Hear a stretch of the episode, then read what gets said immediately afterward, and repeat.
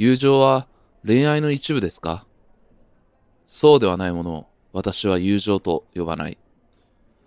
うー、心の砂地、教養の弾丸、吉野作美、恋愛的瞬間特集え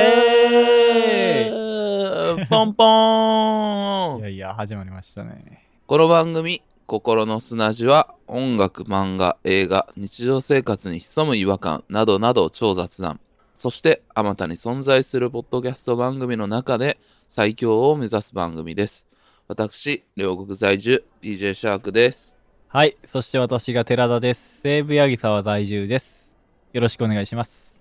よろしくお願いします。ということで、本日は第35回、えっ、と、教養の弾丸というシリーズでやっておりまして、私が担当集、えっ、と、少女漫画特集ということで、はい。これもう第何回目なんでしょうか ?5 回目？かな？4回目じゃないですか ?4 回目？矢沢愛先生を3回やって、あ、そっか。そう。なんで、えっ、と、今まではリボンの矢沢愛先生を3作やったんですけども、はい。ちょっと新たな一歩ということでですね、今回は吉野作美先生の恋愛的瞬間という作品をやります。はい。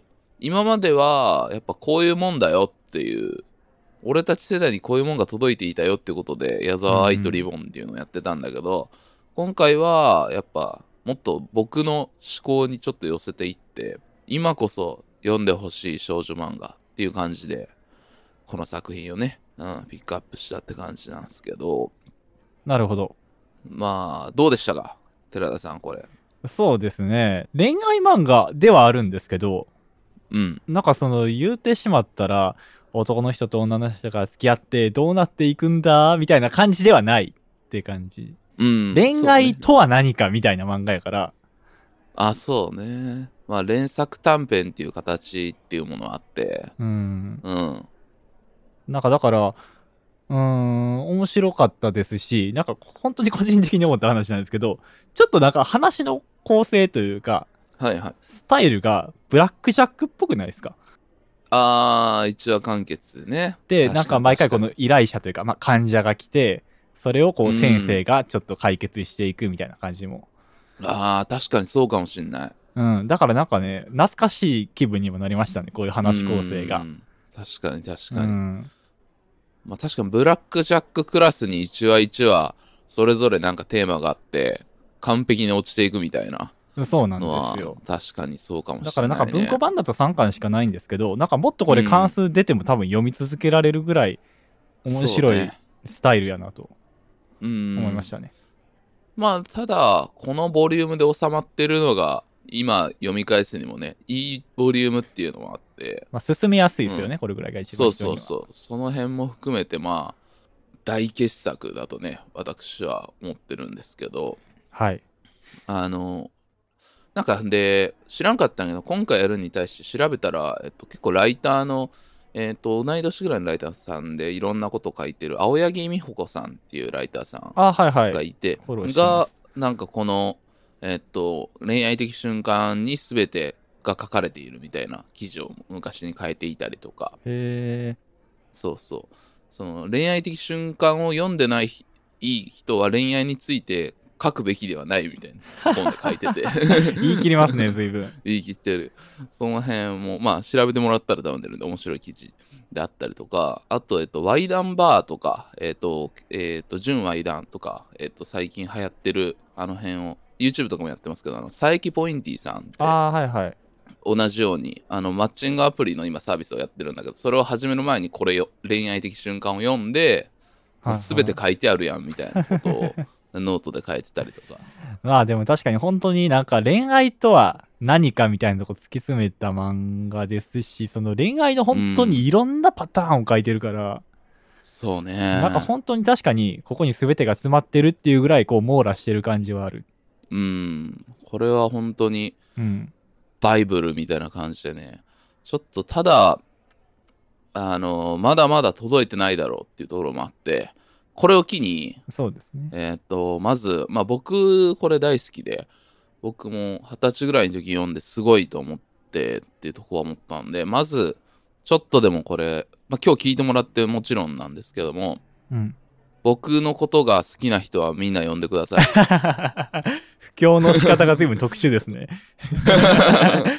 僕に少しでも好感を持ってる人は呼んでください。文庫版で3巻なんで。まあ、買いやすいですよ、かなりこれ。うん。普通に書店でもあの文庫のね、少女漫画の棚におそらく並んでるはずなんで。うん、そうそうそう。なんで、ぜひとも、えっ、と、まあ、Amazon とかね。あと、まあ、えっ、と、Kindle とかでも全部ウェブ化もしてますんでね。その辺でもいいですし、まずは、あの、最高の書物だぞということをね、ダイレクトマーティンマーケティングうん、したところで。読んでほしいなと思います。はい。ということで、えーっと、吉野作美先生、および掲載誌ブーケ、そして本題恋愛的瞬間に至るまで次のパートで話していきたいなと思います。はい。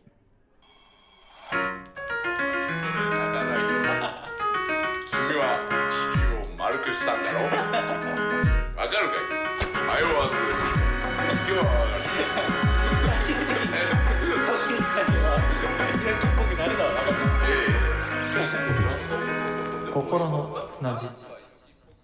ということで、吉野作美先生、およびブーケの説明をしたいと思います。はい。よろしくお願いします。まあ、ちょっと初めて取り上げるので、ちょっと長く、前置きが長くなりますけども、ちょっとご了承ください。はい。えっ、と、吉野作美先生がですね、1959年生まれ。で、2016年、4年前にお亡くなりになってしまって。そうなんですか。うんそうですね、まあ、57歳とかでね、まあ、天才漫画は家、早く亡くなってしまうっていう感じなんですけど。で、えっと、デビューが1980年ということで、えっと、21歳の時かな。に、えっと、これも集英社のブーケでデビューということで、えっと、打つよりそうがよろしいのっていう作品でデビューしてますけども、はい。えっと、まあ、よく言う、えっと、59年、同い年の漫画家っていうと、少女漫画の人たちというか、まあ、女流の同じ年の作家さんで言うと、はい。まず、えっと、赤石道夫さん。えっと、小学館のね、プチとか、フラワーコミックスとかで書いてる、えっと、プライベートアクトレスとかの赤石先生とか、あと、リボンで、ときめきトゥナイト。まあ、大傑作ですね。書いてる池野恋先生。うん聞いたことありますね。あとは、えっと、ちょっとサブカルっていうか、そっち系、まあ、女優もやられてますけども、内田春菊先生。うん南くんの恋人とかね、書いてる。とか、あと仲良しだと、葵ちゃんパニックっていうの書いて、竹本泉先生。あなんかわかるでしょ？竹あ。本先生。そうですね。あの、東秀夫と交流があある流れで知ってますね。かなりそういう系竹の。人ですね。はい。とか、あと、天才柳沢教授の生活。えっと山下克美先生。はいはいはい。とか、この辺りが同い年の方々ですね。まあ、この辺熱いですよね。うん、あと、イラストレーターで、えっと、マクロスとか、えっと、マクロスの後のメガゾーン2、3とか書いてる三木本さうんん。はいはいはい。もイラストレーターのね、もう同い年ですね大物揃いですね。うん。まあ、やっぱり、大物揃いって感じの世代の中で生まれた先生で、で、まあ、吉野先生に言われるで言うと、まあ、後に、えっと、例えば、まあ、亡くなってちょっとまたさ、復刊されたりもしてるんですけど、えっと、すごく本を読むと、本読みの漫画家ということで有名で、うん。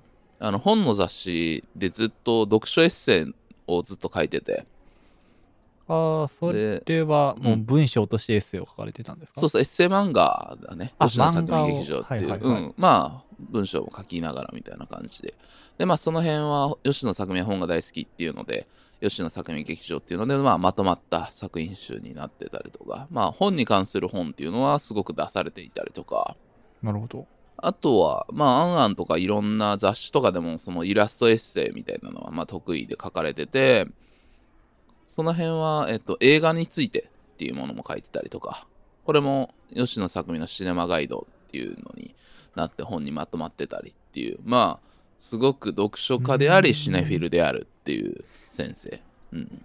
ですねなるほど。じゃあその吉野作美先生に影響を与えたりしてる本とか映画とかも、まあこういうとこ調べれば辿っていけるっていう。うん、かなり、うん、ただまあ、膨大な量っていうか、うん、まあって、まあ、何でも読んでるな、何でも見てるなっていう感じで、まあ、ね、漫画家さんとかってやっぱインプットされてる人って多いんだけど、はいまあ、特にそういう感じのまあ特に後年ちょっと自分の作品のペースが落ち落ちるにつれてどっちかというとそういう仕事が多かったりとかもあったんで。あーなるほど、うん。まあでもそれだけ幅広くねいろいろ見られてるからこの短編でねこれだけ濃い話をいっぱいかけてるのかなってところになんかつながってくる気がしますね。そうそうそう。あと交友関係も結構あってと歌人の、えっと穂村弘さんホムホム、はいはい。と青春ゾンビとか、まあ、情けない系エッセイとか、まあ、短歌でね有名な人ですけども。あの恋愛的瞬間の文庫版で解説もね小村先生が寄せてますけども。そうですね。うん。3巻の終わりにそうそう。対談というか、まあ、これがまた面白かったりね。面白いですよね。この文庫版の小村先生の話。まあ文庫版の良さですよね。この毎う巻ん。最後に書いてあるのは、そうそうそう。とかね。これはこれで文庫版で面白いところであったりとか。はいあとは、えーっと、まあ、今回のところでも結構ある精神科医のね、春日武彦さん。この人も仲いい人でうん、まあ、対談本というか、まあ、春日先生が、えーっと、文章を書いてイラストよしの作品とか、かなり、えーっと、こなんか、プライベートでも仲が良かったみたいな感じもあったみたいですね。あとは、まあ、日本で一番狂った作家であるだろう、平山夢明先生。うん。とかも、えー、と対談本狂気の作家の作り方っていうのもありますけども、なるほど。うん。結構とかその漫画家以外の方ともかなり交うん、流が、交流がかなり深い人で。まあいるんだけど結構その中でも言ったら文化人たちと交流しながらいろいろ自分の作品に落とし込むみたいなかなりそういった、うん、ところがある人かなと思なるほど。っててどういう人なんやろうな、なんかなかなかちょっといね吉野さん自身がどんな人なのかっていうのがうん、でもなんか結構平山先生とかの対談とか見ると結構吉野先生も変な感じの人だなっていうのは まあなんかすごく真面目な人っていうのはわかるんだけどうんちょっとナチュラルに変な人なんかなみたいな感じはちょっと感じたりもすまある。とこいい意味で変人ではあるんでしょうね、う。ん確実に、うん、っていう。まあなんかそういうのを追い求める感じ、まあ、特に心理学とか、まあ、自分のその人の精神分析であるとかそういったところはやっぱすごく、まあ、春日先生との交流もあってっていうところもあるんだけど多分吉野先生のテーマというか作品にもちょくちょく出てくるところでその辺はすごい興味があったみたいだね。なるほどはいうん、で、まあ、吉野先生59年生まれっていうことで、えーっと、まあ、多分、まあ、この世代結構みんなそうなんだけど、まあ、精神分析論とか心理学とかっていうのがちょっと流行った世代なんですよね。ああそうなんですか、うんそういうものが、なんていうかこれまであんまり取り沙汰されてなかったのが割と話に話題に上がるようになってきたんですかね時代として、まあ、心理学とかって定期的にブームがあったりもするんだけど、はい。多分この世代って多分一番大きくって、とまあ、ニューアカデミズムっていう、まあ、浅田明先生とか、あの、えっ、と、あれ、チベットのモーツァルト、うん。えーとかね、中澤慎一先生とか、あの辺が出てきて、まあ、哲学書とか、まあ、今もね、あの、テレビとかにすごく賢い人が、なんかポンと出てきて、なんか話したりする、コメンテーターになるみたいな流れってあるんだけど、そういう流れをはじめ作った人たち、まあ、すごく賢い先生たちの本がめちゃめちゃ売れた時代っていうのがあって、まあ、でそういう本を読むこうインテリみたいなところにかなりそうそう、が流行った、本当に流行ったみたいな世代うんうんうん。の人たちで、で、まあ、特に多分、えっ、と、岸田修っていう、えっ、と、精神分析だったかな？の人が、物草精神分析っていう本を出してるんですけど、はい。うん、これはかなり、えっ、と、ちょっと恋愛的瞬間にも影響があるんだろうなっていうのは予想されるとこで、まあ、その、日本の近代史とかを精神分析論的に書いていくとかうーん。いう本で、まあ、これもすごく売れた本なんですけど、はい。うん。とか、まあ、人、その中でまあ、書いてあることとしては、まあ、人間が他の動物と異なる最大の点は本能が壊れてしまっていることだ、みたいな。わあなんか面白そうですね確かに、まあ、これめちゃめちゃ面白い本です。で、まあ、本能に従って現実のありのままに生きるっていうのが、まあ、動物的な生き方っていうのが人間には不可能になったと、今では。で、本能の代わりに人間っていうのは幻想を作り出したと。で、幻想というのは、社会とか貨幣とか宗教とか善悪とか道徳とか、まあ、愛、家族愛とか文化とか価値観っていうもんだっていう。で、そういうものを作り出すことでどうにか人間は生きられるようになったんだよ、みたいな本で。まあ、面白いよね。ここういでまあそういうのを精神分析論でまあ今の社会とか、うん、近代史とかを読んでいくっていうなるほどな。賢い先生がその専門分野で何かを読み解くっていう流れまあ今は割と普通じゃないですか。例えば社会学のめちゃめちゃ詳しい人が社会学でこういった研究があってとかまあテレビでもそういうことやったりしますけど、はいはい。うん、まあそういうの多分本当の始まりみたいなところって多分この辺にあって、なんか今ってそういうのがちょっとずつなんかこうバラエティ番組とかにこう取り込まれていってる感じがうん、そうそうそうそう。まあそういうのの走りって感じなのかな。走りだね。本としては。うん、はい。そうそうそうとかいう多分この辺がすごく流行った世代だからそういったところの今回の恋愛的瞬間も言ったらすごくまあ、えっと、精神科医じゃないわ心理学博士の人が主人公っていう内容ですけどでなんかこう一個一個解いていくみたいなのは多分この辺の入学とか系の流れの人たちの本の構造にすごく似ている。うんああ、確かになんかちょっとこの問題を解いていく感じありますもんね。うん、そうそそうのそう。精神的にっていうそう感じで。そうそう。かなりね。で、まあ、えーっと、作中になんか、あの、吹き出し外のところで何々何々とかで、あの結構元ネタに多分した本とかのについてちょいちょい書いてあって、はい。うん、でまあ一つは、えー、と平気で嘘をつく人たちで虚偽の着覚の心理学っていう、えー、とスコット・ペックっていう人、まあ、ペックっていう方の本でまあこれも精神科医の人が、えー、と書いた本でベストセラーの、まあ、ちょっとパーソナリティ障害って今の言い方では言うかなとかの人とか、うん、のことを書いた本とかでペックが、えっと、愛と心理療法っていう本も書いてるんだけど、はい。なんかこれはかなり、あの、えっと、恋愛的瞬間に書いてあるようなことの元みたいなものが書いてあるっていうのも、友人からね、聞いております。ちょっと読んだことないんで、どっちもあれなんですけど。有力情報。ある、とある筋から。うん。らしいですね。はいまあだから、これ、まあ96年とかに書かれた時なんだけど、まあ多分そうね、えっ、と、吉野先生が読んできた、そういう本のいろんなもの、ネタを結構自分なりに解釈して突っ込んでるっていう感じなんだよね。なるほど。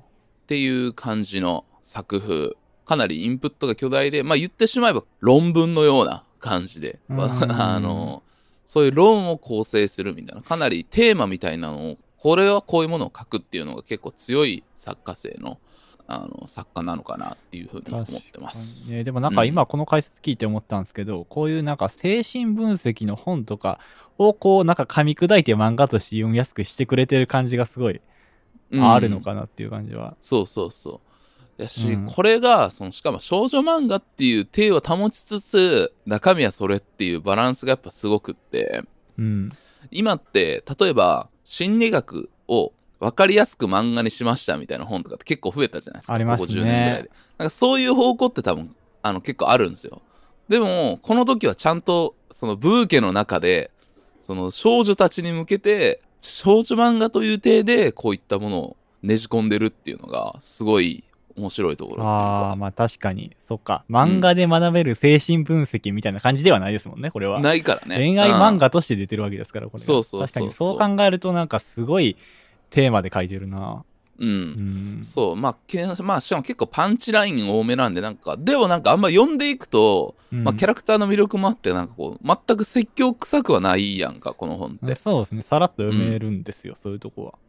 それがいいかなと思う。やっぱこういう論文みたいな漫画とか、あの小説書く人って、まあ、うんそういった思いが強すぎて、ちょっと、なんか積極性なって思うこと多いんだよね。評論家の人とかが書く小説とかにありがちっていうか。ああ、まあ確かに、ちょっとこう説明とかが過剰になりすぎてしまう感じとか、知識があるだけに。うん、漫画としての体は体で、漫画としての快楽みたいなのはしっかり残ってるんが、俺はすごい好きなところかな。確かにいいバランスですよね。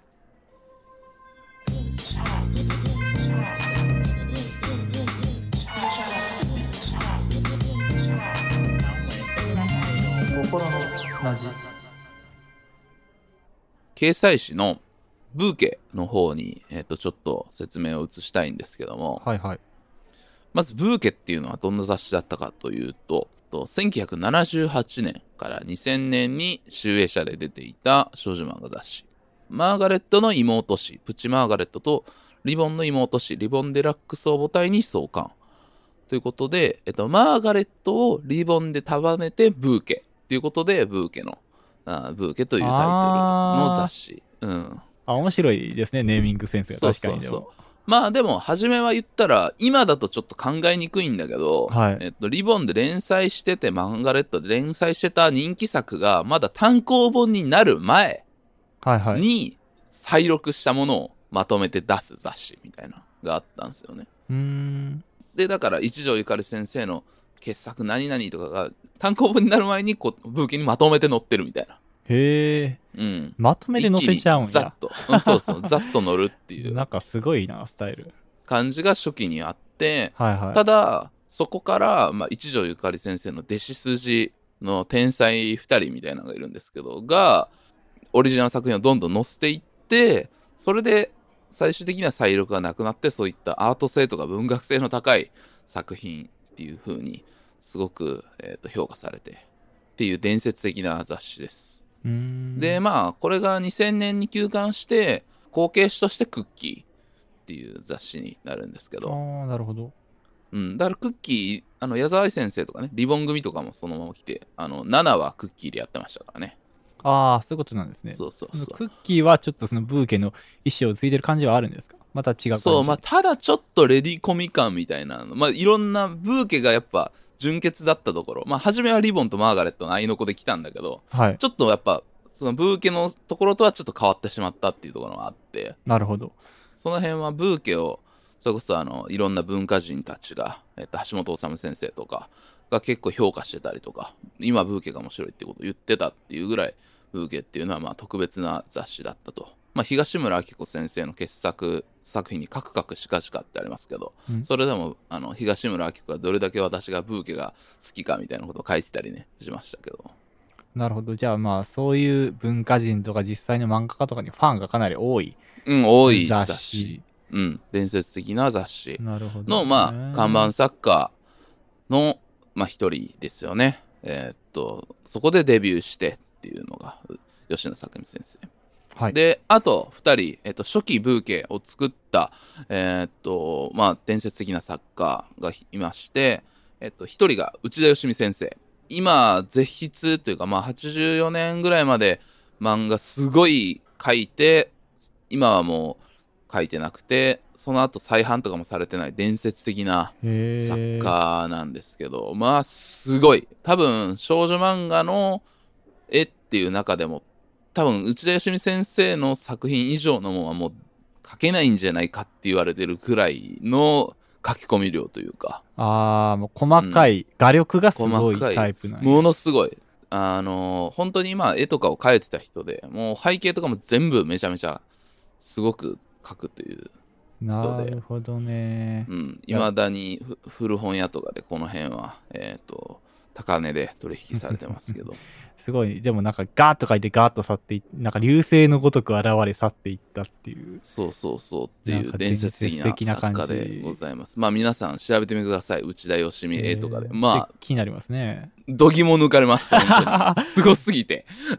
えー、ちょ期待してまいりますね。それはちょっと見てみたいな。内田先生はその一条ゆかり先生の、まあ、筋の人で。で、あと、それに、えっと、一条ゆかり先生のアシスタントをやりつつ、内田先生に紹介してもらったっていう松永明美先生はいはい。という人がいまして、まあこの人もまあ絵めちゃめちゃうまいんですけどまあ有名な作品がなんといっても「純情クレイジーフルーツ」という作品。女子校の、えっと、4人組がガチャガチャ群像劇で楽しんでやるみたいなちょっとコメディタッチの作品なんですけどえーなんかあ恋愛漫画って感じじゃないんですかこれは？あの恋愛は恋愛でもちろんやっぱ女子校のにいるダンディーな先生のことをちょっと好きになる女子生徒がいたりとか はいはい。あの結構これは今に至るそういうなんていうかなあの女の子のバディモンっていうか、まあ、しかも4人4人かそのグループの女の子の仲いい人たちの群像劇みたいなのって今が割とあったりするけどうん。なんかそれの元祖というかしかもこうドタバタした感じのうん匂いというかがある作品ででただこの人も一条ゆかり先生の筋でめちゃめちゃ絵はうまくてなるほど。なんかちょっと作風からは想像しにくいですけど、絵はうんもうすごういまいんや。しなんか時折見せるそのちょっとあの文学性みたいなのもやっぱあってなるほど。まあこの2人、うん作家がめちゃめちゃうまい絵とちょっと文化の香りみたいなのを作った、えー、と2人でいろんな人がここからデビューしていったっていう感じなんですけども。で、うんとまあ、それでまあ3人挙げるとしたらやっぱその中で、えっと吉野作美先生は90年代入ってもずっとこう、えっと第一線で書き続ける。あのまあ、この内田先生初めの本ぜひ筆して松谷先生も書いていくんだけどちょっと勢い的には90年代ぐらいになるとちょっと落ちてくるところはあるんだけど吉田先生はむしろそこからどんどんあのこの恋愛的瞬間とかに至るまであのどんどん書いていくしこの恋愛的瞬間がブーケを最後の作品なんだけどブーケ去った後もその、えー、と小学館に場所を移して結構な、えー、と傑作と言われる作品も残していくっていう感じですね。じゃあ本当にもう書き続けてる方なんですね。うん書き続けたででまあ最後は寺田君の大好きな一期はいはいはい。でもあのピリオドって作品が多分最後かな？吉野先生のいや、そうですね。いや、うんまあ僕実はですね、ピリオドはちょっと途中から読んでたんで、あんまりちょっとストーリー自体を把握できてなかったんですけど、絵柄がすごい特徴的で、うん目の描き方が特徴的じゃないですか、特徴的割とですね吉野先生は。で、それで、あのー恋愛的瞬間を読んだ瞬間に、なんかすごい、ああ、これ、あの絵柄のってすごいやっぱ思いましうん、うたね。んそうねうん。なんで、まあだから、俺たち世代にも全然届いているぐらい書き続けた先生いや、すごい感。じはい。です。うん。なんで、で、まあ今回の恋愛的瞬間は96年から97年ということで、まあブーケもかなり後期の方の作品で大傑作っていう感じのものになりますって感じですね。はい。お届けします心の砂地を汲み解いてこの西東京の暮らしを最寄りへバラス東京が素晴らしいでも故郷は証のサイン場所しないで演歌所生活するには不便でしょ僕らは天使なんかじゃないだから全員参加じゃないならやれない西武八木沢できていく覚悟さで、本題の恋愛的瞬間についてですけども、はい。えー、じゃあ、はじめ、あらすじから読もうかな。お願いします。恋愛を専門とする心理学博士森江4月。森江のクリニックにやってくる患者たちそして森江のクリニックでバイトする大学生春田とその友人たちをめぐる物語。森江の持論は人は幸福になる義務がある。そしてもう一つ。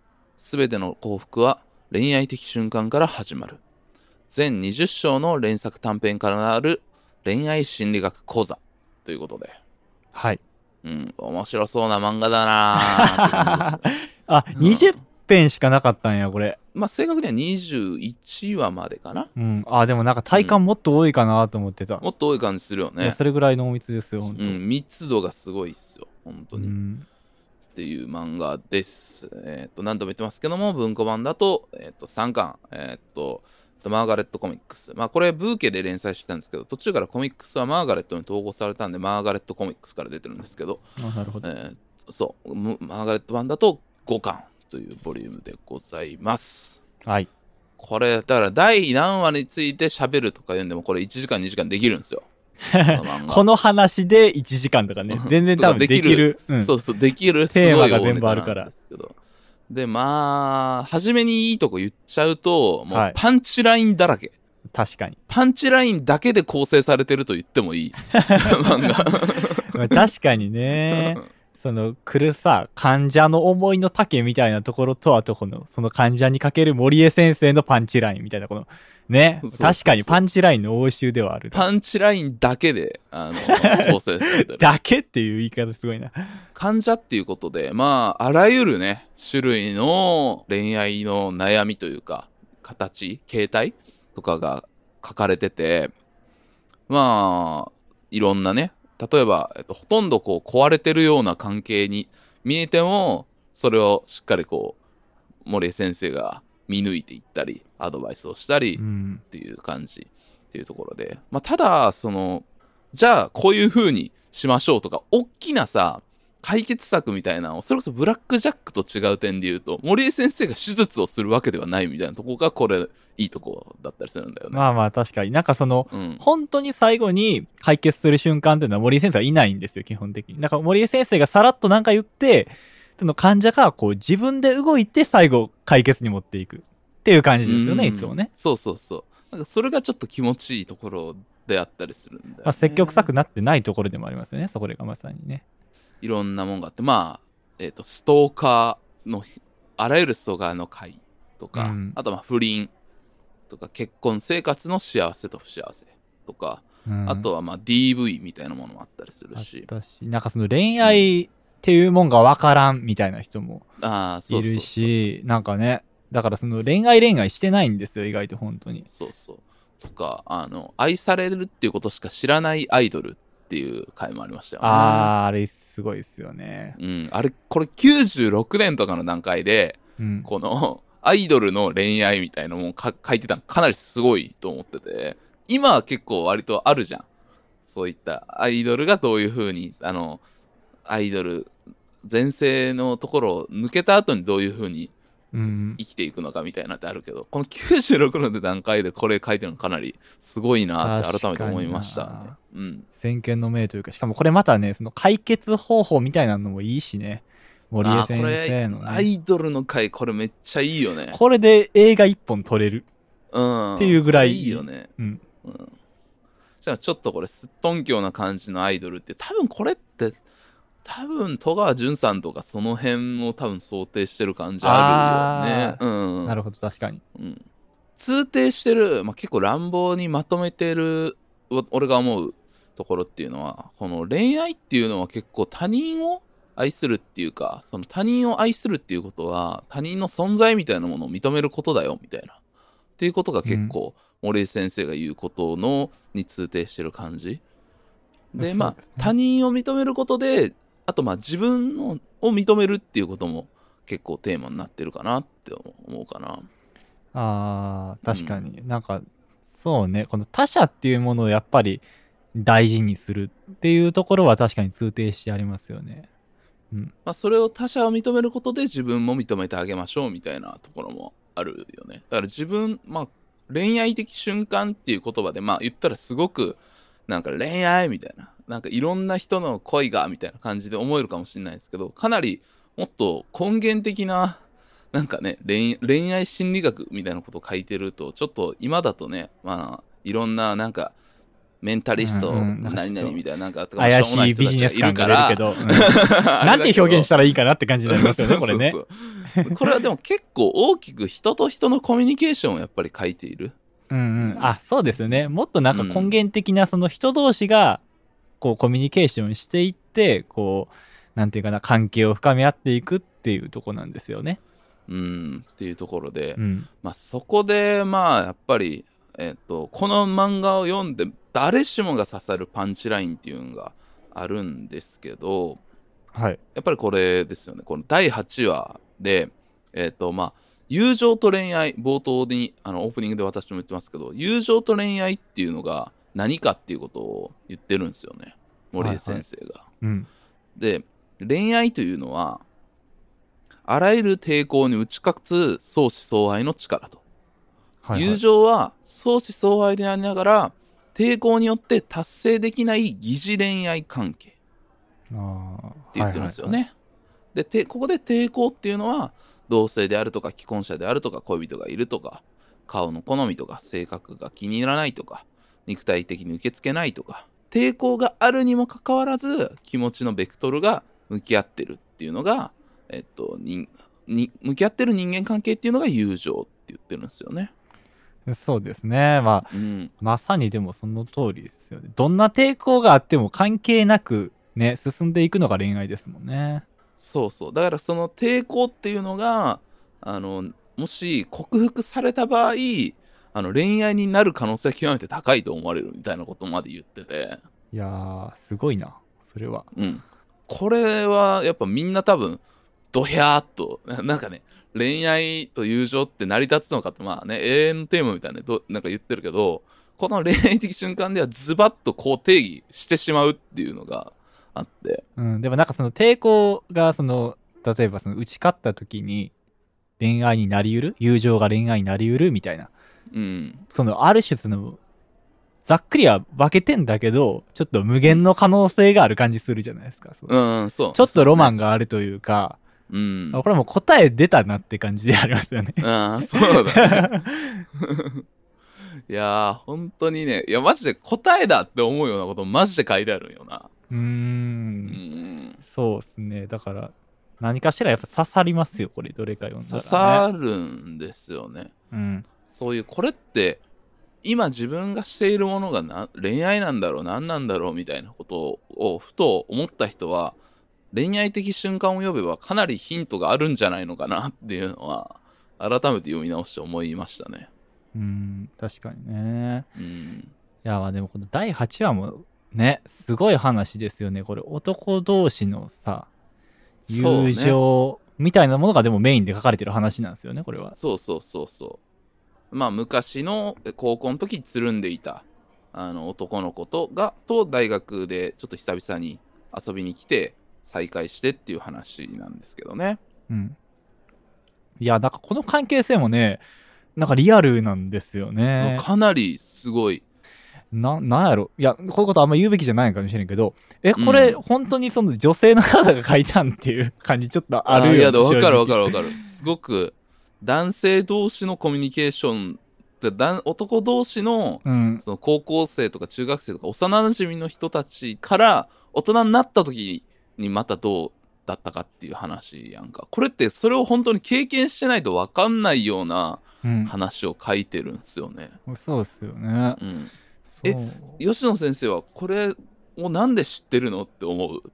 いや、ほんとそう。大人の人から思うと。しかもこれ現代じゃないからね。何年か前の話やのにってそういう。そう、90年代の、うん。なになんか多分今ねまた俺たちが過ごしたのもっと10年後この漫画より10年後ぐらいの高校生だったけどそれでも響くもんがあるわけだからさすごいよねいやーこれは確かに僕も印象深かったですね。第8う話。んまあ確かにね。ということで、うんまあ、第8話マジ最高みたいなうんまあ第1話第2話やばいんだけどあの特に第8話もやばいですよっていうところはありますよね。まあまあ、語ってるとね、時間がなくなっていくんで、ちょっと、特にこれっていうのを話していく感じで、寺田さん良かったところみたいなちょっと教えてほしいんですが、良かったところ、そうですね。うん。まあ良かったところ、刺さったっていうか、あ、こういうの好きなんですよっていうところを語らせてもらうと、えっとね、第7話。傑作、これめちゃめちゃ僕好きなんですけど、うん。あの、占い師のね、女性と、えっ、と、男性がね、お見合いで、こう、話が展開していくような話なんですけど、あの、ちょっとこれ、勝手に震えてるっぽくない？これ絶対影響あるよね。え、やっぱ思いました？絶対影響あると思そう思いますよね。まあ、うん。そのオウムガイ、まあ言ったらアンモナイトみたいなのが、ちょっとこの核としてモチーフになってるみたいなところもあるし、まあこの占い師の人がこのタロットカードでね、あの二人の運命を占うんですけども、ううんなんかそれをこの占ったらこの塔、タワーっていうこの一番最悪のカードが出てしまうんですよね。うん。で、相性最悪だと。っていう話をするんですけど、この男の人はもうそこを乗り越えて、今度僕が占うと。言ったら、何が出るかっていうと、まあ、ここで幸福のカード出たらありきたりですよね。ただ、ここで何が出るかっていうと、男の人が占っても塔が出るんですよね。うんで、その後、もう一回占っていいって聞くんですよね、男の人が。これ最高なんですよ。で、その後パンチラインね。やり直そう何度でも。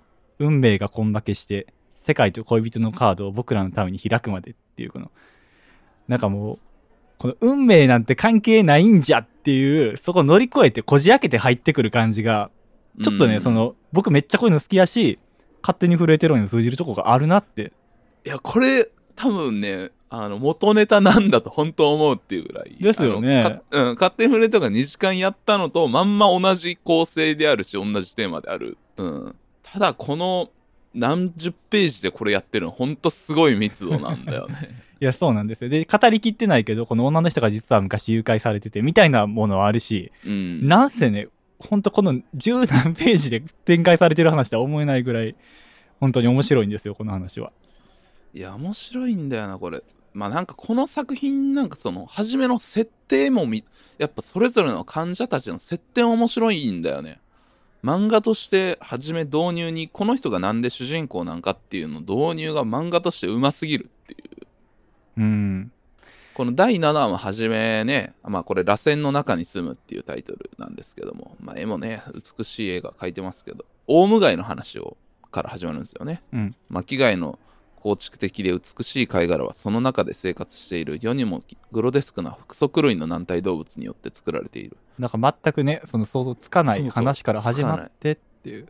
で、なんかあの昔の記憶であったみたいな。これが水族館になんか主人公の人が連れてきてもらってんのかなみたいな感じで、うん。でその水族館の水の中で貝の絵とかがあって次のページ行くとあの水晶が写っててでその女の人が占い師であったと。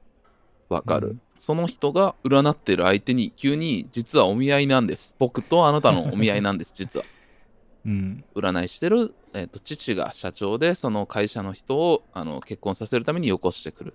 っていうめちゃめちゃ不思議な導入なんだけど。そう、なんかこの場面の転換がさ、ぐるっくりしてるそうそうそうそう。んだけど、まあそれがまあこの世界に幅を持たせてる感じもあるし、ちょっと映画的でもあるし、めちゃめちゃ映画的っすよね。うん、いや、この話、その映像的にも確かに今パラパラってめくるだけでもすごいな、こごい面白いれ。。うん水の使い方とかもいいしね。うん、面白いし、うん。これなんかすごく吉野作美先生のマジックこっていうとこがあって多分この占い師の人が多分家でこれお風呂入ってんのかな？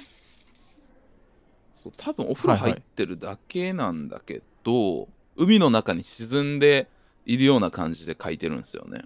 はい、こう潜っていくようなね潜っていって。感じで、こう見、うん、海っていうまあ言ったら生命の始まりですよね。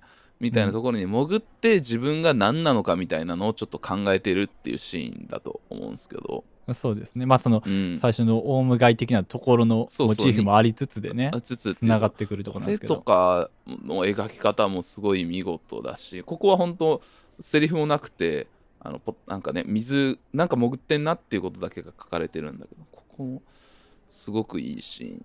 あのゴースタイン・ザ・シェルってあの広角機動隊の映画でまあこれはほぼ同時期ぐらいかな。であの草薙素子が体が全部擬態化してるからうん。自分って何なんやろ？みたいな。はって思ったは時にあの海に潜るっていうシーンが初めにあるんですけどああそれにすごく近いっていうかそこの海っていうところと自分のこのー、うん。アイデンティティとか何かって自身が何であるかっていうことをこう何か潜らせるっていうことで描くっていうのはすごく美しいシーンだなと思ってこういうシーンあると僕はもう5億点出ましたっていう ものすごい加点。潜るシーンはい5億点っていう はい。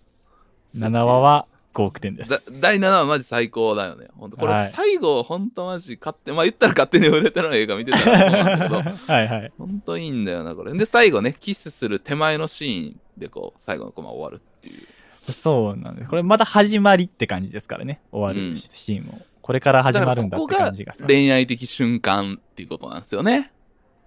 そうですね。うんあ、そうそう。まさにタイトル回収というかね。前回終わってからお便りが一件来てるので、そちらをまず紹介したいと思います。誰から来てんねん。はい、えーフォンターネーム、奈良ちゃんさんからいただきました。ありがとうございます。はい、タラちゃん。お便りを読まれたら捧げるラッパー手先はへだれままいつか中チンフォンターになったみたいな奈良ちゃんの歌ジェンダー考え日々奮闘皿洗いしながらマシンガンときても丁寧な感想ありがとうさよなら俺たちもそろそろお別れ短いとこで言うと、第9話。はいはい。でこれは、えっと、春田くんとか、まあ、大学生チームでは、えっと、森江先生の授業を受けている大学生たちの話っていうのがあるんですけど、その中で、えっと、かしこっていう女の子がいて、で、その子が、まあ、適当な男の人を選んでると、彼氏に。うん傷つきたくないから、大した男を選んでないみたいなことを言ってるんですよね。うん。うん。でねそんなん人と付き合えないじゃんって言ったら、まあ、だから毎回振られてんじゃんみたいなセリフで言われてまあちょっと最初友達と言い合いがあってね、揉めてっていう。でもここで俺の中でのパンチラインで言うとあの振られた後に彼氏ができるみたいな展開があるんだけどなんでそんな早くお手軽に付き合うんだっていうとその、かしこが常に私は1対1で向き合う対象が必要であると。でないと自分ってものが分かんなくなるのよ、ああうん、一体人は1日何時間眠るのか1日にどのくらいのものを食べるのか自分と他人を区別するものは何なのか意味もなく不安になるのはなぜなのか。美や幸の基準はどこにあるのか。具体的な相手がいないと分からなくなってしまうわけ。一人でいると自分ってものの輪郭がぼやけてしまう。うんこれはなんか言ったらそういう結構ポンポンとこうさ彼氏が途切れずなんかそういう風に好きでもないけどずっと彼氏いるなーみたいな人の心理って俺全然分かんなかったんだけどあそういうことだったんかもしんないなーと思ってなるほどね。まあ自分の形を捉えるのに常に他者が必要っていう、必要って思ってるのかなみたいな。だから別にそういう人って恋愛がめっちゃ好きなわけでもなさそうやなっていう人もいたりしてまあすごくいろんな人がすとから好きを集めたい人とかもいたりはすると思うんだけど、うん。なんかそうでもない人って俺見たことがあって。ああ確かにな、あそういうのって多分それこそいろんな人がを鏡のように映すことで自分の輪郭を多分見てたんだなっていうことが納得してはってね思ったことがあります。まあ、確かにね。それになんかそのあれですよね。そのひなんていうかひっきりなしにこうねどっかひっかり付き合ってみたいなのがフラチダ的な話もなんか恋愛にある種こう重きを置きすぎてるがゆえの評価じゃないですか、うん。なんかそういうところから外れてなんか自分と向き合うまあ他者と向き合うっていうまさにこの漫画のテーマ的なところの目指してまあこういうね人と付き合ってるっていうところはなんかまたね確かに我々が盲点であるところって感じがしますよね、うん。どうしてもこのね恋愛っていうものを考えた時にうん忘れがちな部分ではありますよねこの。うんそうですね。本当に。まあそういうことを本当に気づかせてくれる漫画ですそうですよねね。だからまさにこの話を読んで、そうなのよ、私こうなのよとか、僕こうやねんみたいな人いるんじゃないですか、やっぱ。いると思これなんいます。ですよっていうね。うん。本当に。いやー、今日はちょっと長めにお送りしますよ。語りたいから、まだ、まだまだありますんで。はい。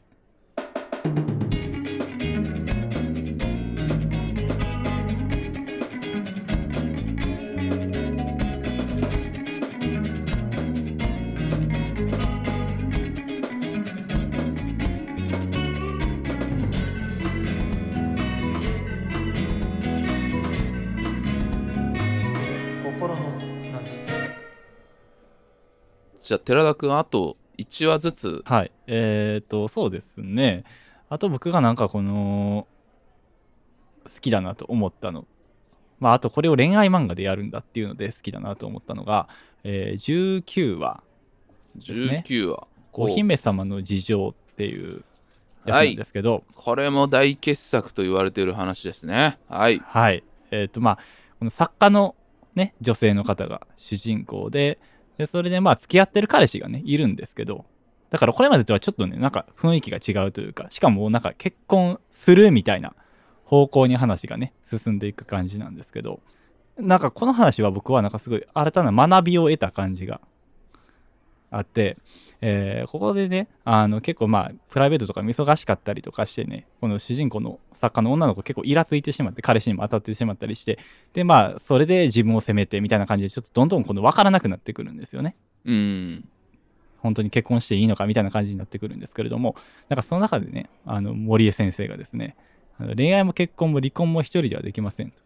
相手の悩み、望みを叶えてやることが自分の幸福であると考えられることが二人の幸福です。まあこれさっきおっしゃってたテーマなんですけど、で、あのーこのね、作家の女の子は、そのお姫様、えっ、と、童話の中のお姫様、白雪姫とか、うん。あのーシンデレラとか、それをこうなんかスピンオフした作品みたいなやつをね、パロディにしたそうね。現代版にしてどうなるかみたいな。現代版のなんかオムニバスの話みたいなのを書こうとしてるんですけど、この自分のやっぱ現実のね、この状況とリンクしてみんなこのお姫様が不幸になってしまうっていうことを言うんですけど、その森江先生があなたがお姫様を不幸にしてしまうというのならそれは味方が一方的だからではありませんか？要は王子様たちのキャラクターですって言うんですよ。で、双方から物事を考えることができれば、離婚でさえも不幸なことは限らないんですって言うんですけど、いや、これなんですよってめっちゃ思いましたよ、僕はこれ聞いた時に。これずっと思ってたことなんですよ、僕。うん。なんかこの、まあ、この二人別に離婚せずに結婚するんですけど、まあそもそも結婚しないんで、最終的には。まあ、離婚とかって、この二人がさ、なんかこの幸せになる、不幸にならないためにさ、選んでる選択やのに、なんかこの、なんか不幸なこととして捉えられる感じがさ、僕はずっと違和感があったんですよ。うんこのまま結婚し続けても、不幸になってしまうから、お互いが幸せでいるために離婚するわけじゃないですか。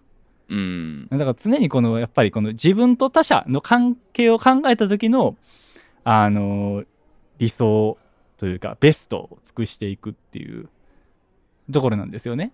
で、まあこの、僕が特にあと、この恋愛漫画でやるんやっていうので驚いたのは、あの、まあ見方が一方的だからっていう、確かに僕ね、あの正直あるんですよね。少女漫画とか読んでたりしたら、うんなんか、まあやっぱどうしても女の子が主人公やから、ちょっと彼氏寛容すぎんみたいな。ああ、あるよね。どうしてもあるじゃないですか。まあ逆に言うとうん少年漫画とかでもヒロインちょっと寛容すぎるやろみたいな。みたいなね。うんあれじゃないですかやっぱ主人公うんでも、相手のこともうちょっとね、一方的に考えすぎちゃいかんと。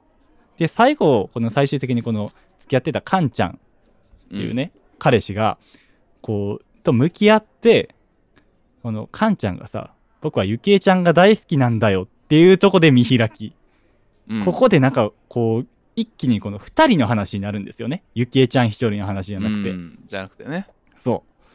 ここがね、すごい僕は最高ってなってたんですよね。うん。この後のセリフもまた見開きでいいよね。カンちゃんが、そう、またじ気持ちを言い始めるっていう。うん。僕はどこへも行かないと。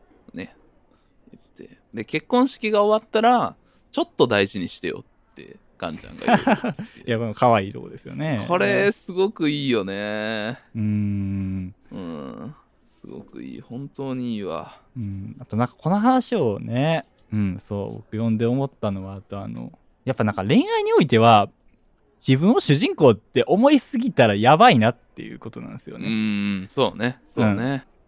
いや、相手も主人公やし、さ、みんな主人公やからっていうのをやっぱ忘れちゃダメっうん。てやっぱすごい思いましたね。この話を読んだ時に。うん、確かに。これはちょっとその、あの、まあ、岡崎京子さんとかもやってましたけど、ああいうなんか、まあ、いわゆる乙女チック的な、その、それこそ、あ都合良すぎる王子様みたいなものうんを、良しとしてきた少女漫画への批判もすごくこもっているところもあると思うんだよね。ああ、そう。うん、そうじゃないよっていう。だから、あれなんだよね。そのおとぎ話のお姫様たちを現代版に書こうとしているっていうことは、そういう、あの、あれなんだよね。あの、本本人も作家の意識としてそういうことを新しく書かなければいけないと思ってる人でも、あの、いざ自分のパートナーに対してはそういうことに夢中になってしまう。そうなんですよね。なんですよね。だからこれが本当に、うーん、まあ、本当短編だからね。これ長編で例えば1巻とか2巻ぐらいかかってやることをこの短編でやってることもすごいいいし。うなんかあと漫画的で言うとこの何回もねその作家の女の子がカンちゃん相手に対してこう揉めたところでこう枕を顔にぶつけるっていうのが何回も何回も繰り返してはいはい。出てくるんねだけ。ど、これがねなんかすごく可愛いというかボスンって顔に当たるっていうのを何回も何回もやってて、うん、これがまたこう可愛くってちょっとコメディっぽくしてあるけどなんかって感じがいいんですよね。そうですよね。だから、なんかさ、この主人公は、まあそういう意味では、最終的にこの、えっ、と、森江先生からね、一方的だと言われる存在ではあるんですけど、全然その可愛らしいんですよ。少女漫画で主人公として、うん多分このままわがままが透き通ってもおかしくないぐらいのキャラクターなんですよ。それがさ、このね、森江先生のアドバイスで、まあちょっと切られるって感じがあるのも、うん。なんかね、新鮮なんですよ。しかもこれをこの、さ、最後の方でやるっていうのがさ、うーんいいよすごいいいで。すよね。で、なんかこの話、ちょっと他の患者と比べるとちょっと特殊じゃないですか？これかなり特殊だね。なんかもうすでにほぼ結婚前ぐらいの感じなんですよね。なんていうかもうある程度の恋愛としては相手とも付き合ってきてる状態なんですよねう。うんんなんでなんかそういうとこも含めてなんかリアリティがすごいなこれって 感情のリアリティも状況のリアリティもさそうそう。この恋愛的瞬間って、まあ、患者ですって言って来る場合もあるんだけど、別に、あの、全部が全部それで始まるっていう、お決まりの形っていうに頼ってないんだよね。たまたま患者の人のし知り合いであるとか、なんかで出会った人のっていうパターンとかでも書いてて、その辺が、その、ただ、あ、毎回こう来て、こう来て、森井先生が出てきて、みたいな、その、ちょっと、そういったフォーマットのパンチに頼ってないところが、もういいよね。まあ確かにね、ほんといろんなパターンありますもんね。まあそのさっき言ってたね、大学生組はあの一貫して出てくるんですけど、この辺りのね、恋愛の進展の話もあるし、全然飽きさせないんですよね。本当にいいんだよな、これ。なんでこんなにいいんだろう、この漫画は、本当に。まあ、てなとこかな。まだまだ、うんあの、本当に、これ言い出したら、あ、これも、これもみたいな感じで出てくる漫画ではあるんだけどね。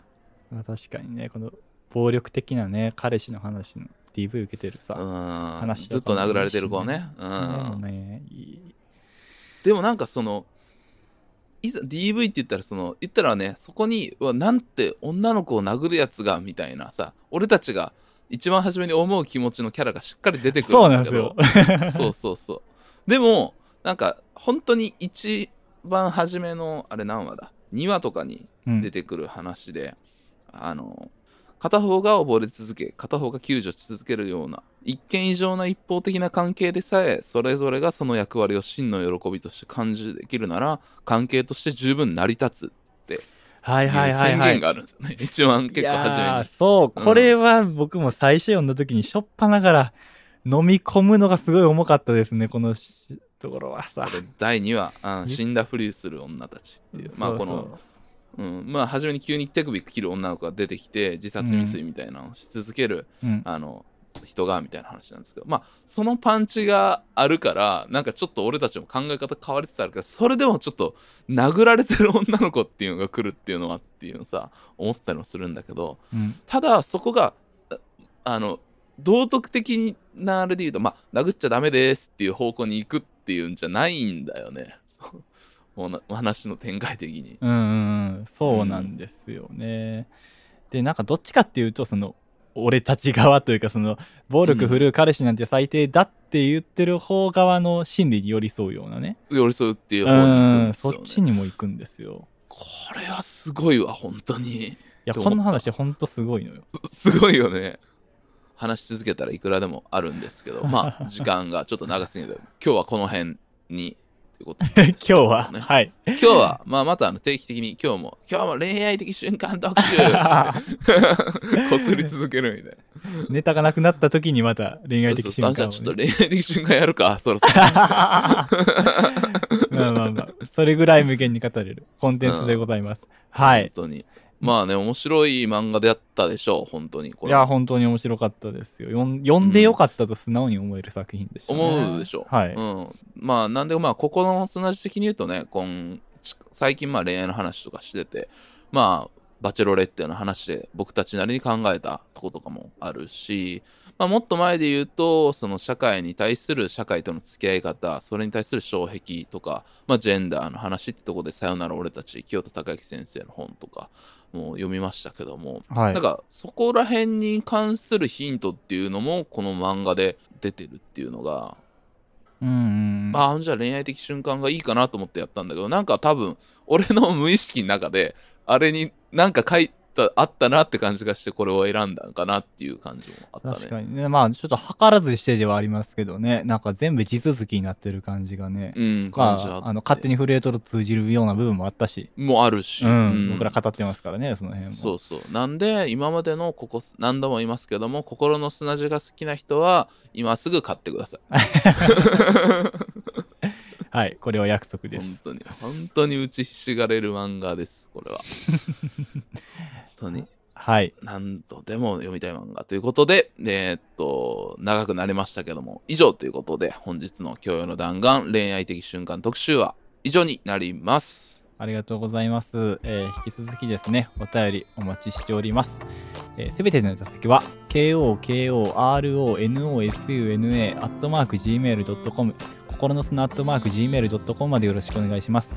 もしくは、Spotify、Apple Podcast など各配信サービスのエピソードの詳細に載っている Google フォームからお願いします。ツイッターでの投稿は、ハッシュタグ、KOKOSUNA、ココスナです。よろしくお願いします。また、本編で出てきた固有名詞などはノートに用語集がありますので、そちらもご覧ください。ノートの URL も各配信サービスのエピソードの詳細にございます。ということで、はいえっとまあ、今日出てきたちょっとメモたちをノートに載せておきますので、そちらちょっとご覧ください。はい。うん、ということで、長くなりましたけども、なかなか、えっと、次は何の作品をやろうかなと思ってますけども、まあね、今日の弾丸シリーズは5回に1回ずつ続いていくので、はい。で、はい。まあ、次よ、第40回は寺田くんの回なので、寺田くんが何を選ぶのか。考えます。な、ざっと今んとこ、匂わしとくとどんなん考えてるんですか？いや、ちょっとね、マジでちょっと今ないん ですよ。ないんないんかちょっとまた相談させてください。はい。あ、わかりました。はい。はい。えなんとなくどの変化とかあるじゃないですか？なんとなく？うーん、でも、漫画かな？やるとしたらあ漫画行。く。まあなんうんかその、まあちょっと漫画ね、今回も漫画でしたけど、まあゲームとね、アニメやってきたんで、ちょっとね、僕も漫画をそろそろ手出したいなっていう感じはあるのでかりました。、その辺かな？うん。わかりました。ということで、じゃあ、なんとなく漫画の予定だそうです。ってなところです。はい。よろしくお願いします。それでは皆様、ごごきげん。よう。